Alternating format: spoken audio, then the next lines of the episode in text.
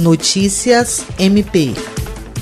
O Ministério Público do Estado do Acre, por intermédio da Promotoria de Justiça Criminal da Comarca de Sena Madureira, conseguiu no júri a condenação a 42 anos de prisão em regime fechado do réu Everson Xavier Marques.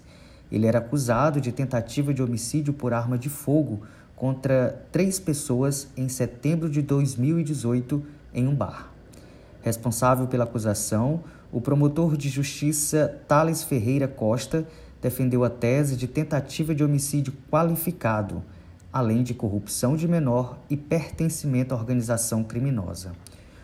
O juiz manteve a prisão preventiva do réu e negou o direito de recorrer em liberdade por representar alta periculosidade.